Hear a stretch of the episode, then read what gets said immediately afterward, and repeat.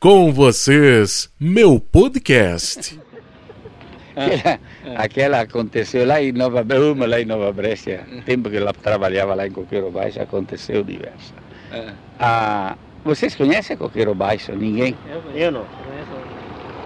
Coqueiro Baixo é município hoje. Emancipou. É bonito o lugar. Nossa, eu fui lá. É pequeno, pequeno, mas bem, bem bonito, bem pintado, tudo bem, bem caprichadinho. Então eu trabalhava lá Da cooperativa. na, na cooperativa. Mas tem duas lá que aconteceu. A primeira é aquela do Deves. Deves é o escrivão lá de Nova Brescia. E uma vez por semana ele vinha lá em Coqueiro Baixo. Quem queria fazer escri- encaminhar escritura, fazer recibo, contrato, ele fazia na cooperativa.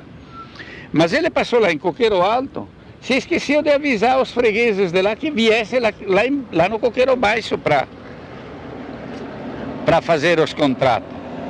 Arriva lá, Marco, eu disse, me esqueci de avisar os fregueses de, lá de Coqueiro Alto que viesse lá.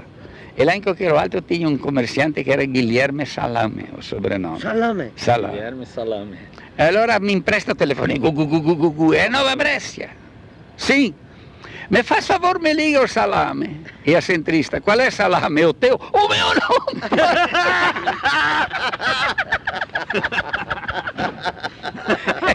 qual é o salame? O teu? O meu não! Não, porcozinho.